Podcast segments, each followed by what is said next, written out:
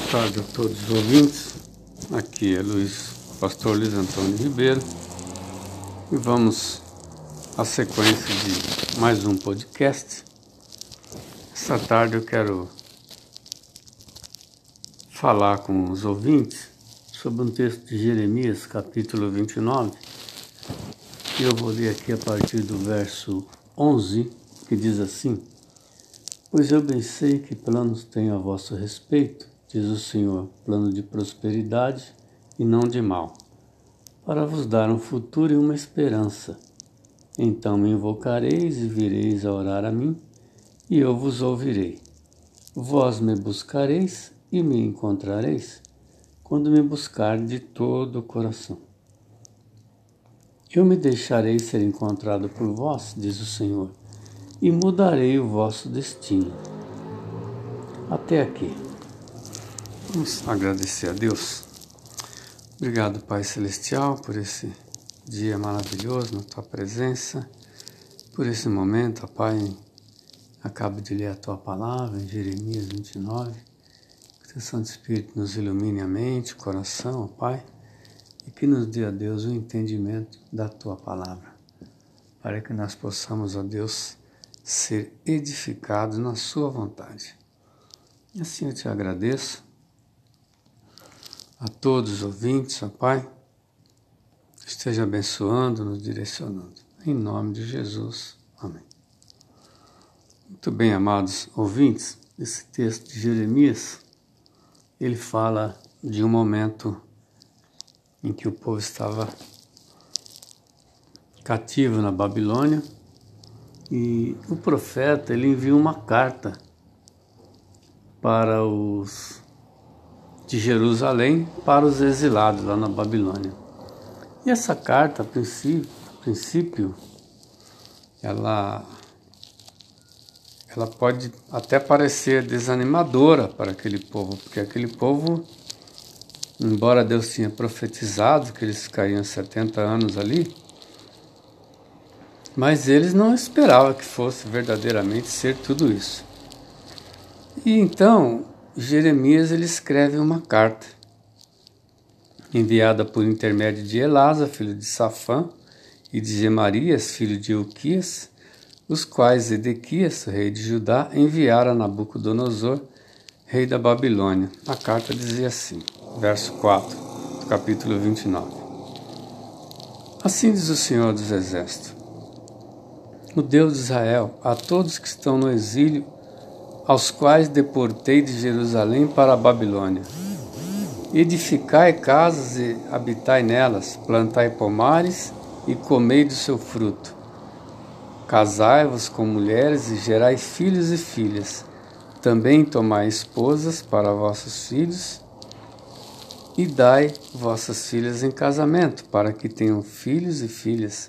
Multiplicai-vos ali e não venhais a diminuir. Empenhai-vos pela prosperidade da cidade, para onde vos exilei, e orai ao Senhor em favor dela, porque a prosperidade dela será a vossa prosperidade. Olha só, um povo que não esperava ficar muito tempo no exílio, numa escravidão, sob o jugo ali de Nabucodonosor, de repente Jeremias escreve uma carta dizendo: Olha, a coisa se cumprirá como Deus prometeu mesmo. São 70 anos, portanto, vocês edificam aí casas, planta pomares, ou seja, a vida de vocês será aí. E procura prosperar esse lugar, porque você fazendo esse lugar prosperar, vocês também serão prósperos. Então a coisa realmente não era tão fácil assim. E certamente algumas pessoas possam ter ficado entristecidas por conta disso. E em seguida, Deus ele traz aqui uma um voto de esperança para aquele povo quando no verso 10 ele fala assim: Porque assim diz o Senhor, quando se completarem os 70 anos, designados para a Babilônia, virei a vós e cumprirei a minha boa palavra a vosso respeito e vos trarei de volta a esse lugar. Então Deus manda Jeremias falar também que nem tudo estava perdido, que não era só sofrimento, mas que no devido tempo Deus então tiraria novamente da Babilônia e traria de volta para Jerusalém, juntando assim os exilados da Babilônia, os exilados da Síria, alguns que estavam no Egito. Então Deus ia reunir todos os povos distantes e iria trazer para Jerusalém, que era o lugar deles. E aí então, Deus faz uma, fala uma, aqui uma, traz aqui uma fala que não é pra, só para eles, é para todos nós, né? Dizendo assim: Pois eu bem sei que planos tenho a vosso respeito, diz o Senhor, planos de prosperidade e não de mal, para vos dar um futuro e uma esperança. Muito bem, então Deus está dizendo que os nossos planos, na verdade, são os planos de Deus. Que é Deus a quem sabe o que é melhor para nós, ele está dizendo. Então eu bem sei que planos tem a vosso respeito, diz o Senhor, planos de prosperidade e não de mal. Prosperidade aqui é paz, né? Uma vida tranquila. Planos de prosperidade e não de mal, para vos dar um futuro e uma esperança. Então, se nós pararmos aqui, já daria uma, uma aplicação interessante para as nossas vidas. Porque quantas vezes as pessoas, ouvintes, não passam uma vida inteira fazendo planos? Faz um plano, não dá certo, tenta outro plano, não dá certo. E fica aquela tentativa, né? Vai, vem, vai, vem, não dá certo, as coisas se frustram. E de repente, Deus vem dizendo que Ele é que sabe qual o plano que é bom para mim, qual o plano que é bom para você. Nós mesmos não sabemos, sabemos. Mas Ele que é eterno, que conhece o nosso passado, o presente e conhece o nosso futuro, então Ele sabe o que é bom para nós.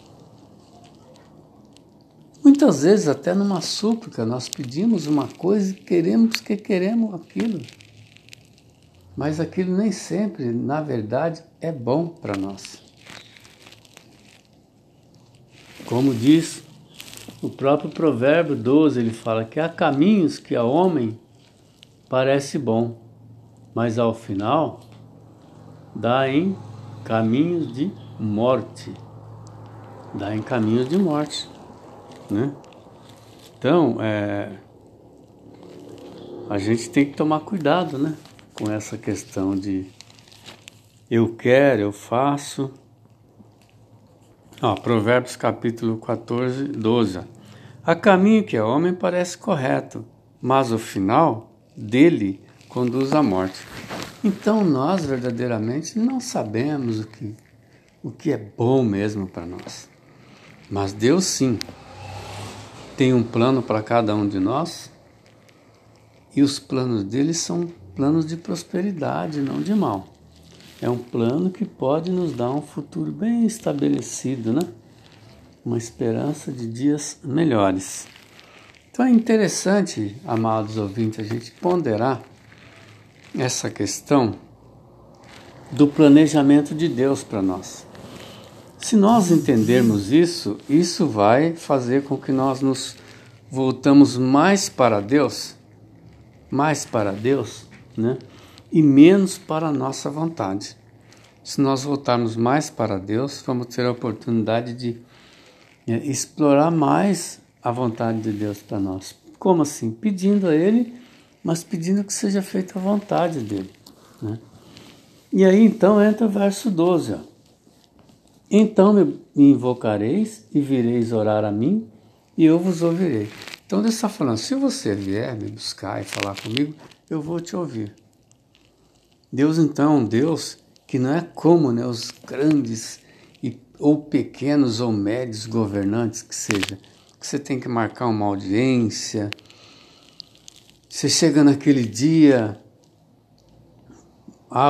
se há uma ocorrência adversa, já cancela a audiência, marca você para outro dia. Deus não, Ele no momento que nós o buscamos, que nós o procuramos, Ele nos recebe no seu altar. Ele nos atende, porque Ele está falando, então evocareis e vireis orar a mim e eu vos ouvirei. Então Deus Ele inclina os seus ouvidos para nos ouvir. Uhum. Mas Ele tem grandes coisas para nós, mas Ele quer que nós o buscamos, que nós pedimos, que nós intercedemos. Né? E como? Na sequência ele fala: Vós me buscareis e me encontrareis quando me buscar de todo o coração. Então nós não podemos buscar a Deus com desconfiança, buscar a Deus e tomando um partido em relação àquilo que eu, que eu estou planejando. Quer dizer, eu estou buscando a Deus, o planejamento de Deus, mas estou fazendo paralelamente, paralelamente estou fazendo o meu ou estou buscando recurso em outra pessoa ou em outras instituições. Então eu tenho que ter essa essa esperança nele e essa fé nele. Então quando ele fala, quando me buscar de todo o coração, ele está se referindo à nossa integridade, no sentido de, de ter fé absolutamente nele, né, de não ficar buscando Deus e outra coisa, né? e no sentido de ter um coração mesmo voltado, único e exclusivamente para Ele. Porque a fé é, é imprescindível no relacionamento com Deus. Lá em Hebreus 11,6 ele fala o quê? Sem fé é impossível agradar a Deus. Porque é importante que aquele que crê em Deus creia também que Ele existe e que Ele é o galardoador dos que o buscam.